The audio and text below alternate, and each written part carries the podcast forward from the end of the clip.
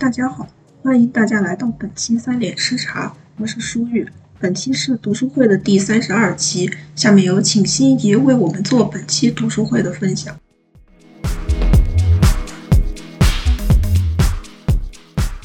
它叫做空间争夺战，然后它就是，呃，我对一些案例的研究以后呢，然后针对这个某一个具体案例，就这个燕经理这个案例，然后给他做了一个大富翁。然后像这个燕经理呢，它就是一个共享社区，然后也是最近这几年还是比较火的一个这种，呃，让大家有趣年轻人愉快的混在一起啊，然后重新去共享这个分配空间，然后重构人与人之间的关系的这种。呃，一个新型的社区，然后一种社会文化空间的复合原型，然后就是先对我就会先对这个燕经理，然后进行一些分析，然后呢再以此然后为基础，然后在它上面提出的一些问题和思考，然后把它体现在一个纸牌游戏上，然后这个纸牌游戏就是跟大富翁差不多，呃，那么样一个游戏。这个燕经理呢，啊。它就是一个联合办公加青年公寓，然后是在二零一六年的时候建成的，然后它现在也在使用，但是它现在呢就是被自如收掉了，然后由自如来运营它。我们可以看到它的办公面积和公寓面积，呃，其实它办公还是建的挺大的，占的挺大的。那么共享经济，啊，就这种共享空间呢，它就是来源于。共享经济的呃一个服务的改变，那么从这种共享的产品，然后到理念，然后到服务，然后有一种这样的过渡过渡，然后转向服务性质的这种共享了。那么共享经济第一个阶段呢，呃，就是说什么滴滴专车呀，然后这一类的诞生。然后第二阶段呢，就是我们平常呃骑这种共享单车，这样他们通过一些融资，然后来实现。然后第三阶段呢，就是充电宝呀、雨伞呀，甚至共享纸巾这种非常低成本的这种产品，然后进入大家视野。然后在空间上呢，第一个阶段就是其实就比较传统的这种，那自古以来都有一些精神空间可以共享，其实它就是公共空间，比如说庙堂、祠堂，然后有一些祭祀，它是属于公共空间这样的。第二阶段也还是。啊，其实他们都是公共空间吧，共享空间也是属于公共空间。第二阶段呢，就是街道和公园，然后第三阶段呢，就是呃，现在呢，就是这种特定功能的共享，比如说商场呀、电影院啊、图书馆、学校，他们都算是共享的这种空间。然后呢，就会提到另外一个，就是大杂院，呃，这个。呃，我们说的这个燕京里这个案例呢，它就是在北京的一个大杂院这样的环境下。那么大杂院呢，就是非常多户人家居住，它并不是一家一户这种形式，它往往就有很多的职业身份，然后经济条件也不同，甚至民族也不同。那么这个就跟城市的街道非常的相似，像这种老城区的街道很相似，就不同层次的这种城市，它会叠加一起在一起。然后就像左边这个，它可能有书店，有时装店。啊，然后各种各样的商店，然后呢，人群呢，啊，都会呃有各种目的来过来的人群都会叠加在一起，嗯，它就有一种呃有一种空间上就叠加的那种感受，所以呢，他就希望呢，就是可以呃，设计师呢就希望在这些空间上或者是文化方面的这种原型呢，可以推广到呃这个设计当中，以这种方式呢带入到相对刻板的这种新型的城市区域里。所以大杂院呢，就是杂院的这种文化呢，就是这个设计的来源。然后燕京里呢，它是位于东四环的边上，然后它可以与城市的这些 CBD 还是很近的，风景也比较好。然后，呃，他就认为呢，在这个地方如果做一个这样的青共享青的青年公寓的话，大家可以省去每天在耗在路上的这种上班时间。然后燕京，它就命名为燕京里，是因为它这个地方叫呃延靖里中街，然后就是一个谐音，然后就变燕京延靖里燕京里。然后他们现在就是一栋公寓楼和一栋办公楼，啊，然后他就说，他这个就像是全世界的无产联合起来，表达的是一种非常生猛的活力。嗯，首先是说一说这个公寓的部分。那公寓的部分呢，呃，有三种户型，它们都是一些长租的公寓。然后，呃，第一个呢叫做呃燕窝，燕窝它就是说像燕子的小窝一样，它就是背包客住的这种胶囊公寓，然后上下铺的那种右边的这个小图，它其实就是那种青年公寓，只不过做的更更精致一些。然后它就说，就像燕子它钻回那个窝里的时候，它这种形态以暂时居住，然后这种临时性。嗯，这样的呃，除了燕窝以外呢，还有单奔和双傍，分别其实就是单人间和双人间。比如说这个双人间就是两个单间，它共用一个呃厨房和一个呃卫生间和一个小的前厅。然后它也是就是现在比较流行这种合租的模式，但是它极大的就是压缩了一些不太需要的客厅的这种方式，它仅仅满足两个人就可以，它就像两只蜻蜓抱在一起飞。啊，所以它就叫双棒啊，然后然后单奔呢就是一个单人间，然后他们的这个价格其实挺贵的。之前我看过这个，呃，像刚刚的那个燕燕窝的那个，就是已经基本上就是从来都租不到，然后住的人特别多，那个可能便宜一点，有一千块钱左右。哦，一个月。然后这个双人间的这个呢，它虽然是双人间，但其实它的感受肯定是比合租的感受好很多。它其实还是相对独立的。然后它也是要到就是三四千，但它一个房间可能也就六七平，可能比你合租的这种房子要小很多。嗯，那他们的这个吸引力在哪呢？就在于他们有很多的这种共享的空间，比如说共享的大的厨房。就每个小房间里面有小厨房，然后还有大一点的，就可以做一些比较复杂一点，然后呃炉具什么的丰富一点的这种共享厨房。然后还有一些办公室，这个办公室呢，就是你可以每天去预呃提前的去预定预约或者是长租啊，然后可以用为一些中型的这种团队提供空间。然后可能有六十到八十平方米，可以容纳其实十二到十八个人自由办公。那其实一些这种中小型的空啊办公也就够了。那么。啊，除此之外呢，还有这种叫云集，还有一些鸟桌，然后其实它就是呃咖啡馆，但是呢可以在这里办公的这种咖啡馆，其实就像星巴克那种啊，然后呢配备一些插电的充电器啊，啊，然后一些桌椅啊，大家就可以在这里进行一些简简单的这种呃小组的会议或者是讨论也好。那么这个云集就是说云就是飘忽不定嘛。那它就是说，在这种公共场所当中，你随时都可以来，然后分时段都可以来，然后用云来比喻，然后还有鸟捉鸟呢，就是说，呃，非常的自由，然后呃，也是，呃，包括有一些窗景啊、阶梯啊、沙发呀、小组或者个人工作呃都可以，然后同时呢会配备一些打印机啊，然后呃健身房啊，然后都是辅助为这个的。然后也可以转换为一些剧场、酒吧或报告厅。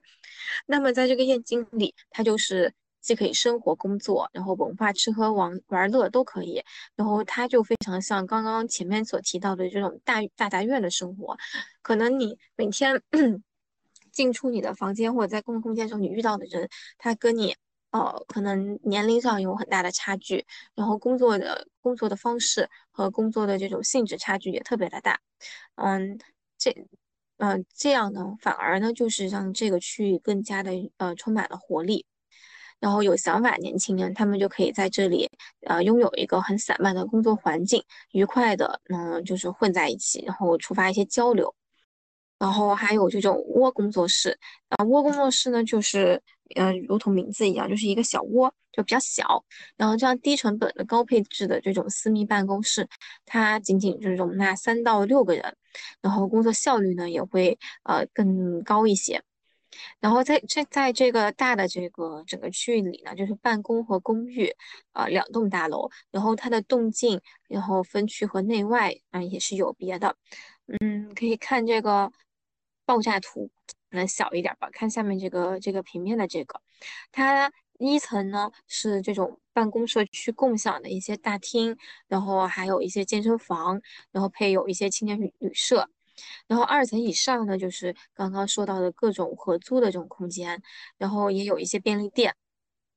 嗯，然后然后包括这种洗衣啊、厨房、会客、放映、聚会就穿插在这个里面。所以它同时在既保证这种社区的活力和公共性的时候，也保证的是这个使用者的私密度。那其实 就根据这个平面来看吧，其实这种这种公寓，它在整个这个平面的这种结构上，它其实就是一个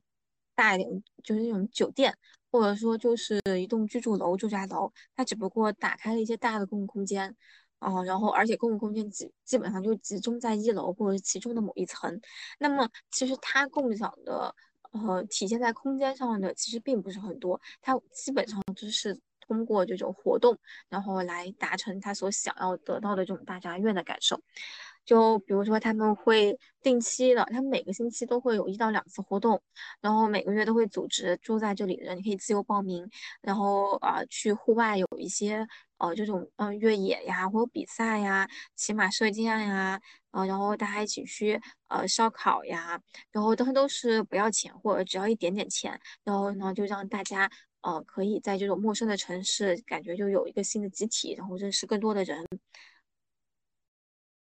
然后包括还有一起去什么汗蒸啊，然后一起过各种各样的节日，然后还有一些这种相亲社交的这种这种活动吧，然后还有一些呃符合年轻人的一些呃酒会啊等等。其实这些活动它呃更比之前说的那种一个简单的一个共享的客厅什么的，它来的更重要，这个才是真正连接的一个纽带。嗯，那么根据一个调查，就是这种共享社区存在的原因，呃，其实政策管理和使用需求它都各自占比都都差不多。然后选择共享社，然后这个居住者会去选择的这个原因呢，呃，大多数都是觉得，其实他们是觉得这里更安全。哦，它就像酒店式的一样的这种管理，然后他们觉得比住在一个合租的这种公寓更更方便。而且呢，往往这些人他们是需要寻求一些社交的。然后之前就是呃有一个嗯有一个调研认识的一个人呢，他就说他在那呃他平常他本来就是一个自由工作者，然后他在那里我就喝咖啡的时候，或者是在厨房做什么东西的时候，他就可以呃问一问周围的人啊、呃他是做什么的呀，然后他们聊一聊，也许就一拍即合，他就又拉成了一单生意。所以这种这种无时无刻的这种社交呢，就让他觉得非非常的满意。所以他就选择这样的这样的地方。而且呢，在某种程度上，他在满足社交的时候又满足了私密性。嗯，就如果比如说你是合租一个楼的话，呃，合租一个房间的话，那你每天都会经过客厅啊，然后共享一些卫生间啊什么的，然后感觉私密性就不是很强，仅仅只有自己的一个小卧室。可是反而是在这样呃专门共享的空间单独隔阂出来的时候，我就更加的觉得，然后我回去睡觉的时候我就直接回到了自己的房间，这个私密性就比合租变得更强了。然后，但是这个呢是呃一开始的一个就是比较理想化的一些比较好的一些方面的时候调查，但是后来呢，呃，就是最近又认识了一些，他们就反而觉得就是不选择，就因为这个共选择共享公寓，是因为我调研的人群是已经居住在那儿的，然后我又调研了一些没有居住在这种共享社区，他们选择自己去合租的这种人。是他们就认为，一个是共享社区、共享公寓的价格过高，嗯，比如说单间这边可能就要六千块钱，但是如果你是呃合租的一个这种主卧单间的话，可能也就四千块钱，所以在价格上面就是呃参差还是很大，这个是一方面不选择，另外一个方面呢，他们认为不需要那么多社交，就当代年轻人有很多就是想要躲在自己的环境里，他根本不想去认识别的人，他可能很社恐，他并不想在厨房里呃遇到一些陌生人，他更想在自己的家里。他每天上班已经很累了，不想再去社交，这也是一个选择。还有一个选择就是他们认为反而就是没有太多安全性的，他们觉得住在小区里的话，这个邻里之之间。呃，就是可能每天我坐电梯，然后都认识这个老头老太太，然后每天呃对门是谁也都知道。但是如果住在这样的呃共享的住宅，它虽然是长租公寓，但是由于它是可以每每个月换的，他们就觉得住在自己呃隔壁的或者对面的人都非常的陌生，他们觉得这样的话安全性反而降低了。所以这个就是住与不住的人，他们分别选择这个这种类型的公寓的一个一个区别。嗯，那除了刚刚说的这个燕京里，燕京里算是一个很小的一个小的品牌了。那其实现在市面上还有那么多种，比如贝壳、魔方，然后摩尔，哦，就这些的话都是在 APP 上能搜到，然后北京也特别多。然后其实在上海跟深圳的话，它就更火爆一些，而且那边的房租相对比北京的还便宜一些。就这种社区，就是你在 APP 上就抢都抢不到的。可能也是因为嗯，还是单量比较少吧。那 从这种城市角度的这种城这种角度出发的话，它探索的是这种共享的一个界限、空间的边界和使用人群，把这种整个城市当做一个活的有机体，在复杂的、不断流动的日常状态下，作为城市的活力源泉。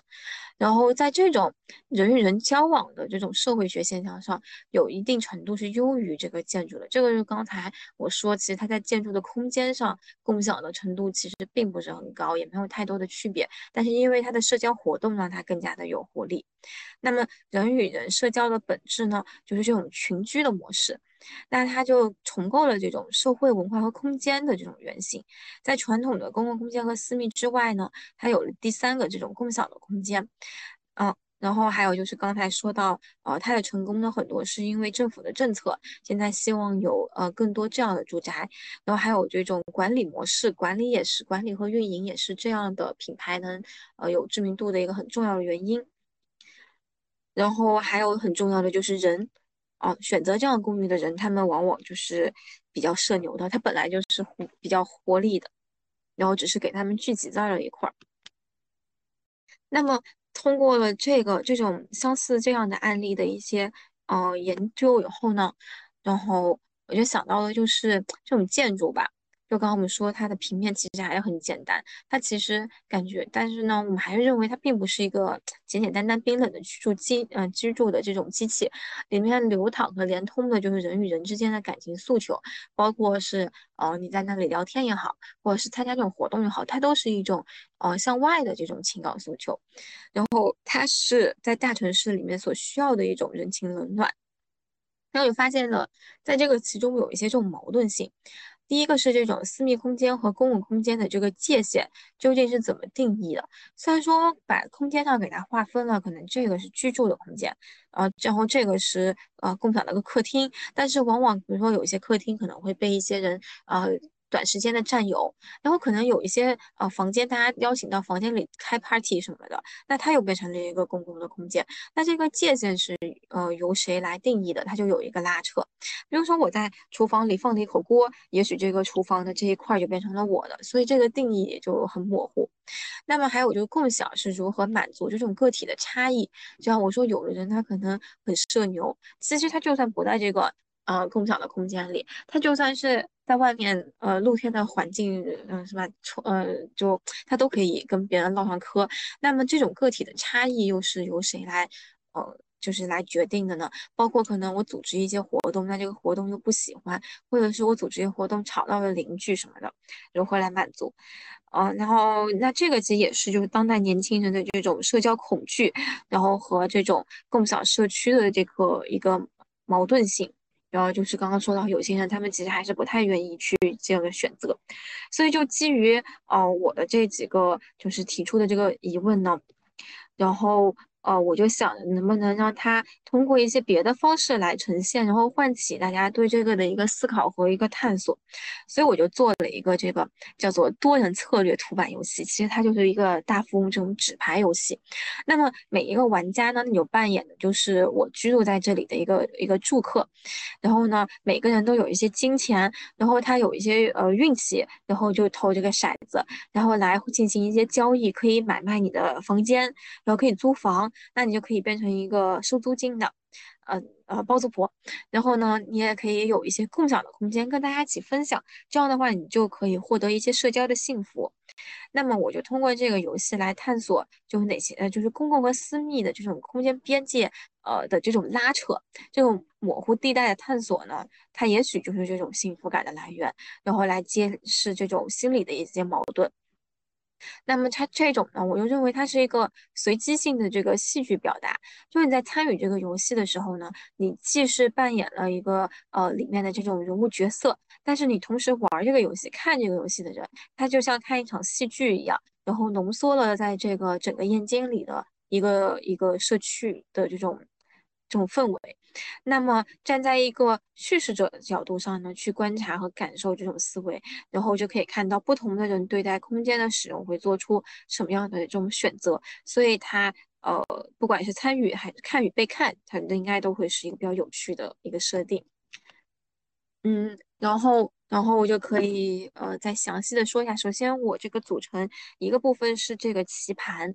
然后一个部分是有一个说明书的小册子啊，关于如何玩这个游戏，然后还有一个卡牌的设计，然后一些契约书，然后还有机会卡和娱乐卡。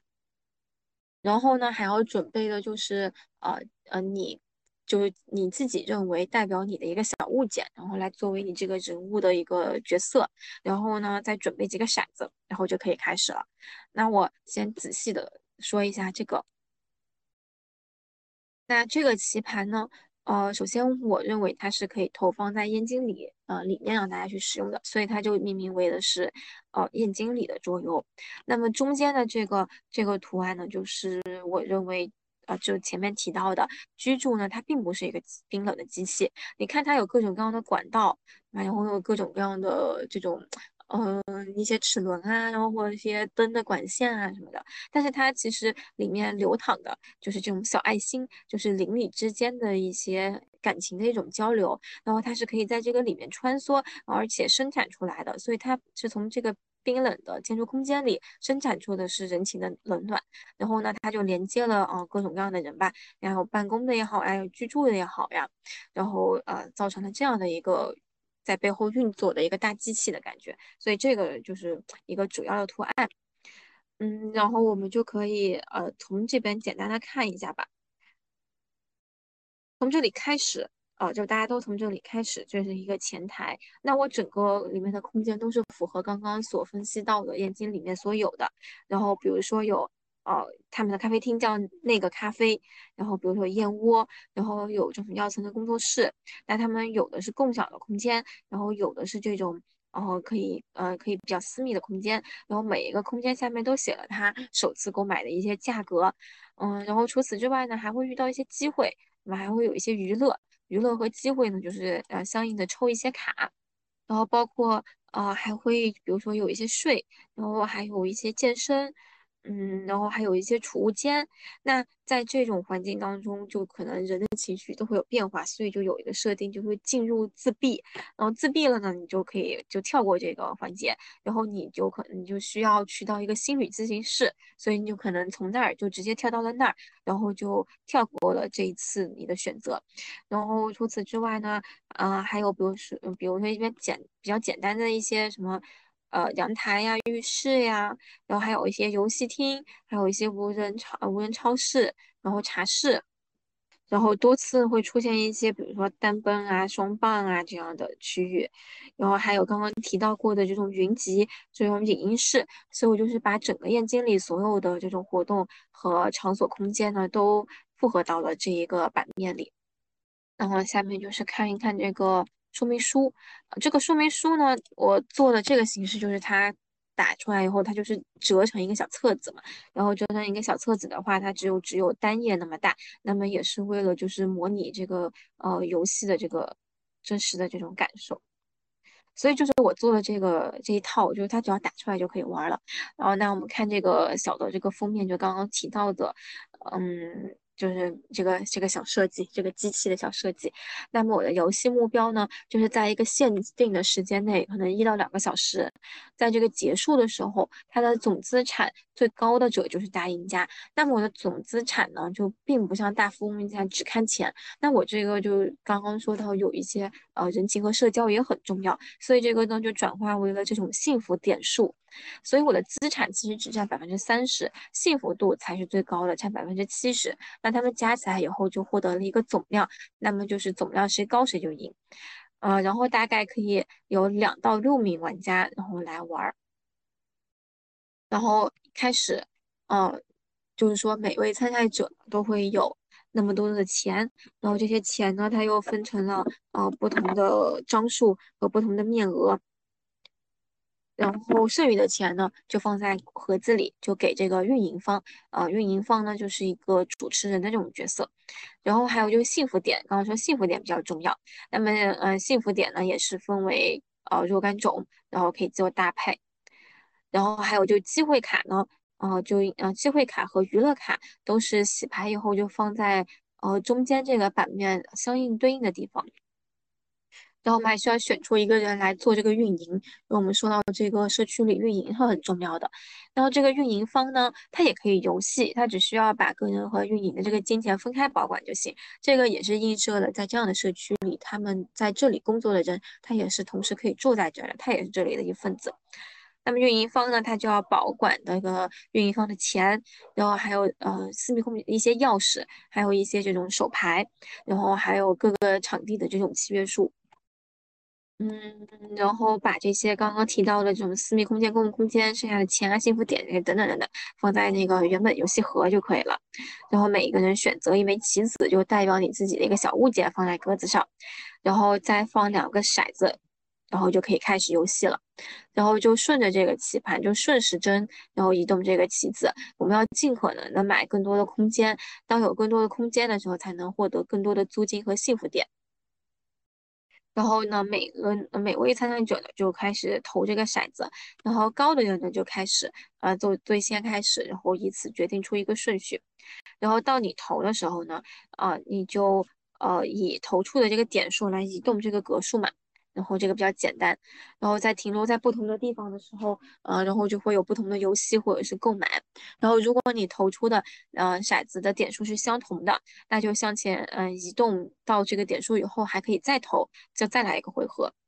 然后你结束以后就从你的左边开始，然后就可以了。然后呃注意的是，如果你投了三次，投出来的两个骰子的点数都是一样的，那你就要回到那个自闭室，就是直接跳到那个自闭。啊，刚刚提到的那个，然后你就跳过了这个回合。然后棋盘的格子，棋盘的格子当中呢，嗯，比如这种空有一些空间，比如这个小空间，它没有被勾住的时候，你就直接按在上面的价格就购买就可以了，然后就可以领取一个契约书。如果不买的话呢，运营方就会把它拍卖，然后从一呃从一百万开始，然后开始叫，然后叫的越高的，然后就可以得到。然后，当其他者得到你的空间的时候，他就要支付契约书上面的相应的这种租金租额。然后，当你收集到了同一种颜色，这个上面有一些颜色的标识，同一色系的所有的空间的时候，你就可以把它改造成一个私密的空间。然后，呃，就那它就是属于你了。那但凡别人过来，他要给的钱就更多。那么。你的租金呢就会上升很多，所以如果你改造的私密的空间更多呢，租金就上升的更多。那这个也就映射到哈，刚刚我说可能有一些人他想要占领一些，比如厨房或客厅的某个角落，他想把它改造成他自己的，不让别人去。然后呢，稍后呢，你还可以去把它升级为公共空间，因为有嗯公共空间的钱就会获得到更多，这个在后面再说。然后我们再看下一页，这边就要转过来，然后到这边。就是共享的空间，共享的空间就是上面这边没有标颜色，刚刚的那个呃可以呃去哪儿？你看这个是有一点区别的。然后共享的空间，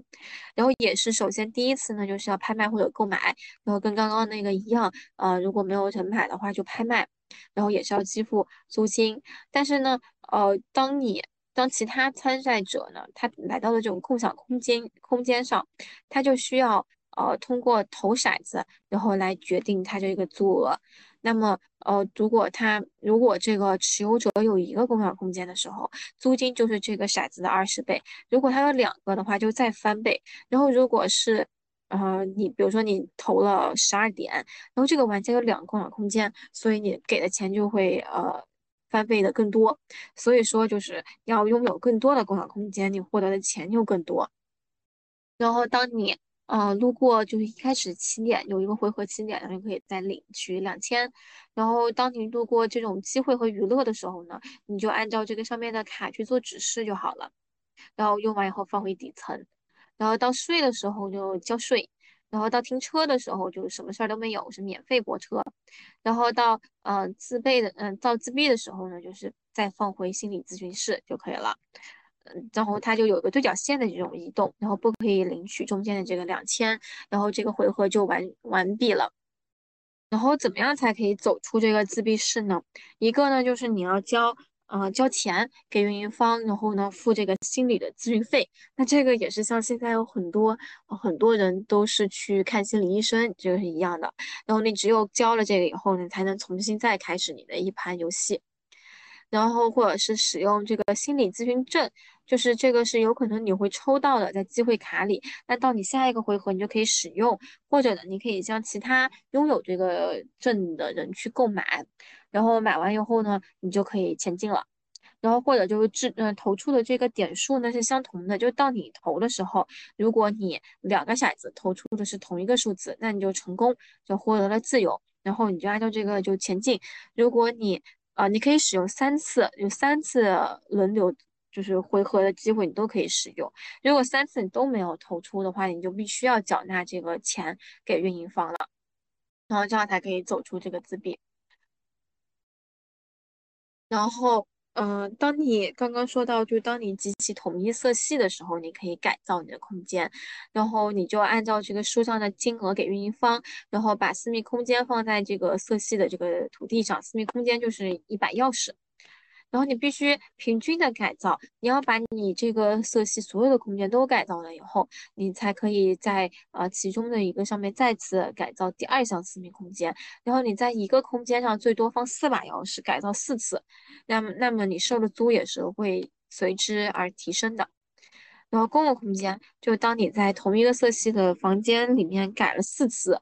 你已经完全占有它了，那你就可以付费把它改造成一个公共空间。那么，嗯，我觉得这个也是印证，就可能当你私密的环境特别多的时候，你就会想要寻求一些社交。所以这个是私密还是公共，这个拉扯，它就非常像在这个社区里居住的人，那也像这个社会环境居住的人，他们对私密和公共就会有个拉扯。就是究竟是公共为多还是私密为多，每个人都会有一个自己的想法，所以它就能体现在这儿。每一个玩家都有想法。那么作为一个观看者呢，我也可以看到，可能每个人选择不同，可能有的人想要有更多的公共空间来换取幸福的点数，但是有更多人想要私密空间，会选择金钱的呃的这种点数。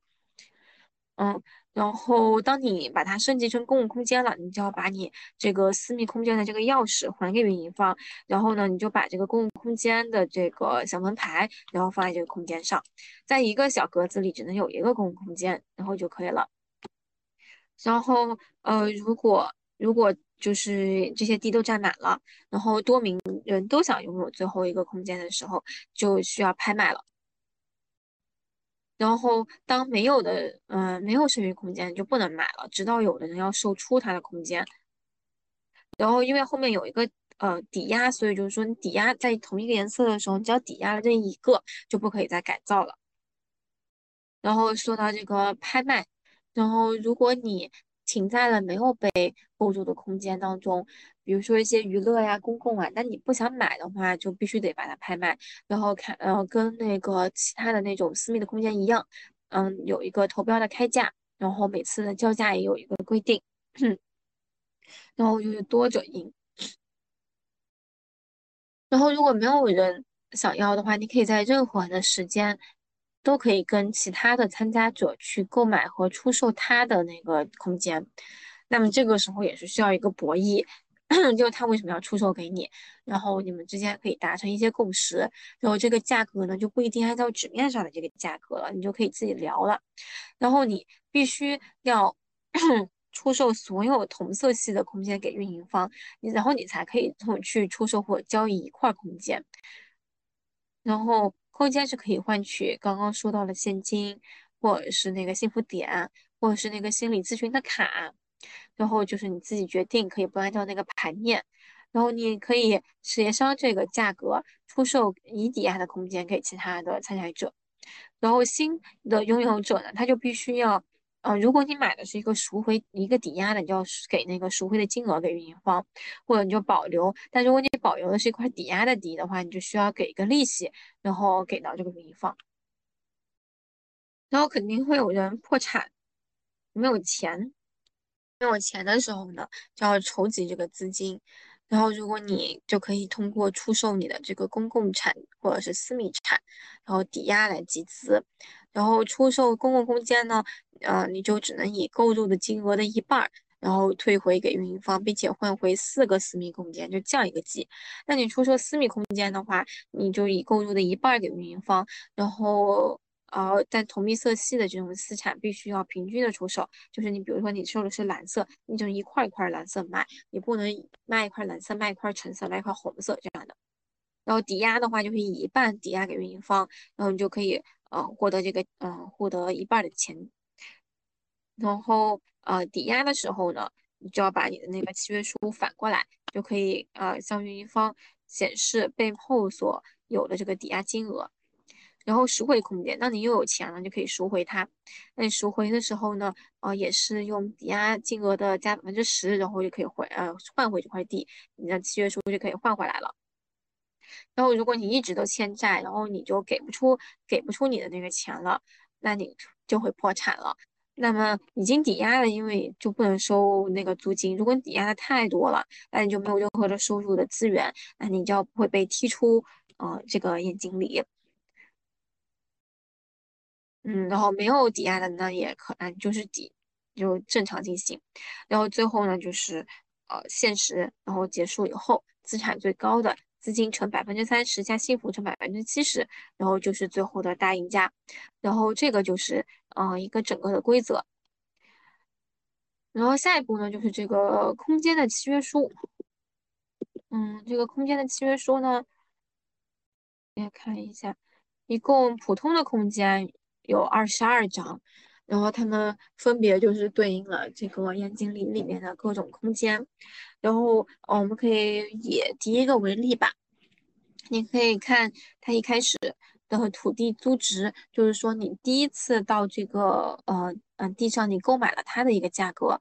然后当你持有所有的这种色系的土地的时候，每一个来的人就要给你四千，就是你只有这一张，然后来的人呃路过你的就停留在你这里给两千，但是如果你有了这三张呃橙色你都有了，就要给四千，然后当你升级了一次私密空间的时候，它就变成六千，然后两次、三次、四次，然后不同。当你把它改造成门禁卡的时候，这时候你获得的是。呃，那个幸福点数，虽然你看他们的差距蛮大，但幸福点数在最终换算的时候，它是乘百分之七十的，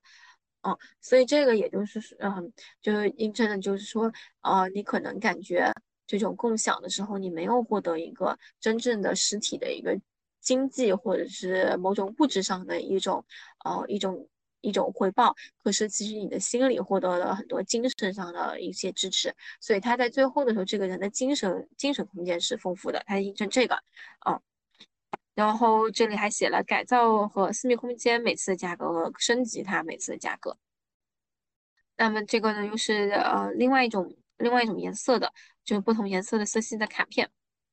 然后还有这种共享的空间呢，呃有咖啡。然后什么呃工作室和健身，然后这个契约书是比较少的。那么就是刚刚说到呃，当你有一个公共事有一这个就叫公共事业，然后你有一项的时候呢，是呃你投出的骰子乘以就别人路过的时候呢是支付乘以骰子乘以这个点数，但是有两项的时候就翻倍，然后以此然后递升，所以公共空间呢就会变成一个呃比较抢手的一个东西。然后还有就机会卡。机会卡的背面就是这个小问号，然后就比如说回到前台呀，或者是你接受管家的职位，你变成管家了呀，呃，然后也有可能是比如说电脑电脑中毒啊，呃，你就反而是要给出去钱，所以机会就是有好有坏嘛。然后还有娱乐，然后娱乐也是有的，是你获得了钱，然后比如你赢得了一些歌手大赛啊，或者是你付出了钱，然后比如说你学习滑板，然后这个也都是这两个也都是根据。呃，这个空间里面会发生的活动有的，比如说他们会一起有一些唱歌比赛，然后会有各种各样的课程，嗯，然后也是给他呃一样的设定在这个里面。那么这个游戏呢，大概就是这样的一个样子，嗯，然后其实我这个游戏从来都没有实践过。大家没有去玩过，以后如果有线下的机会的话，就直接给它打出来，然后大家就可以玩一玩了。然后当时想的是，如果它能直接投放到燕京里里边，那就更好了。可是后来燕京里被自如收购以后，嗯，它就有一些不太一样了。然后呃，有一所以就 这样的活动可能就受到了一些阻碍吧。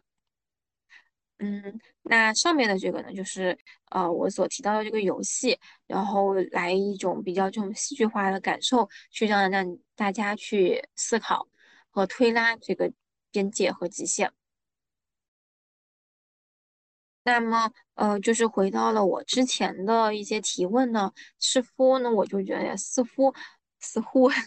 你不需要有一个非常明确的答案，但是在这个游戏的过程当中呢，它就被表达了出来，然后每个人都有每个人的想法，然后我觉得这就够了，这表现在这个游戏上，嗯，它就能表达出这样空间的一个小的缩影，让别人体会到，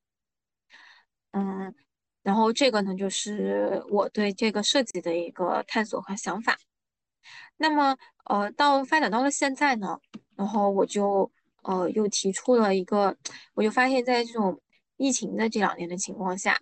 这种空间它就被迫消失了。所以，似乎我前面所说的这一大堆东西，它就变成了一个比较理想化的，它就并不是现在的事实了。现在我们可能，呃，在做设计的时候，依然会想往有一些共享，我都不说共享了，我有一些公共的空间，但其实这种东西都被都被消失掉了，公共性消失掉了，活力消失掉了。就就比如说，我就算设计了一个共享的客，呃，共享的咖啡厅，但也许它会被关掉。因为它不可以被呃不可以堂食，也许我设置了一个呃共享的一个呃办公室，它也许也会不被使用。那么这个还仅仅是在这种共享公寓里。那如果我是在一个呃城市的尺度上，就是我们呃就是算是一个一贯的逻辑吧。那我可能一个社区，我必须要给它设置一个什么小花园，或设置一点什么公共的空间，然后大家才可以呃在那边完成自己的生活的一些需求啊，然后过得幸福感更高。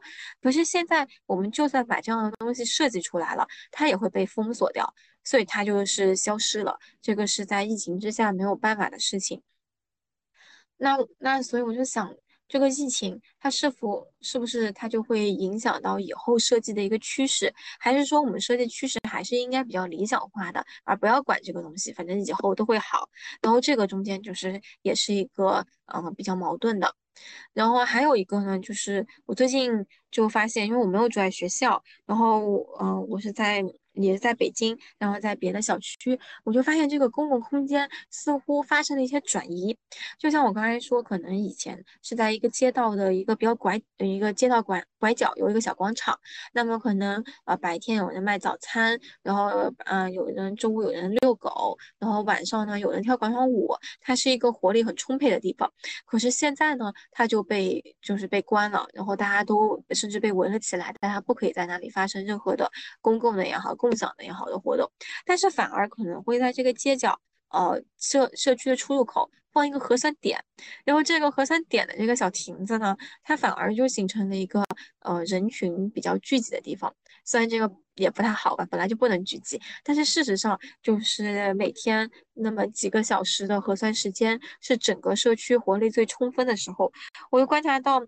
大家其实，嗯，其实大家也不紧张哈，然后大家就在那儿排队，然后在那里聊天，然后周围有小朋友在玩，有人在打羽毛球，在不远的地方还有人在打乒乓球，都是被聚集到了，因为这一个核酸亭子而被聚集到了这个附近，甚至有的人在旁边摆一些小的地摊儿，然后卖一些小的东西。所以这个公共空间的地方就转移了，它从原本的这种街角的一个广场，它可能转移到了某个社区的小路口，或者是呃原本一个比较不起眼的，但是在一个人群出入比较频繁的地方的一个小亭子。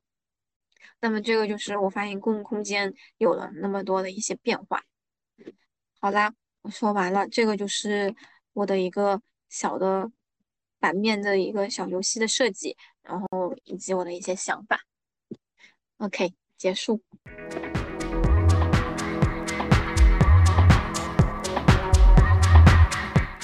感谢大家的收听。我们的读书会分为上下两期，下半期为讨论环节，请大家不要走开，下半期精彩继续。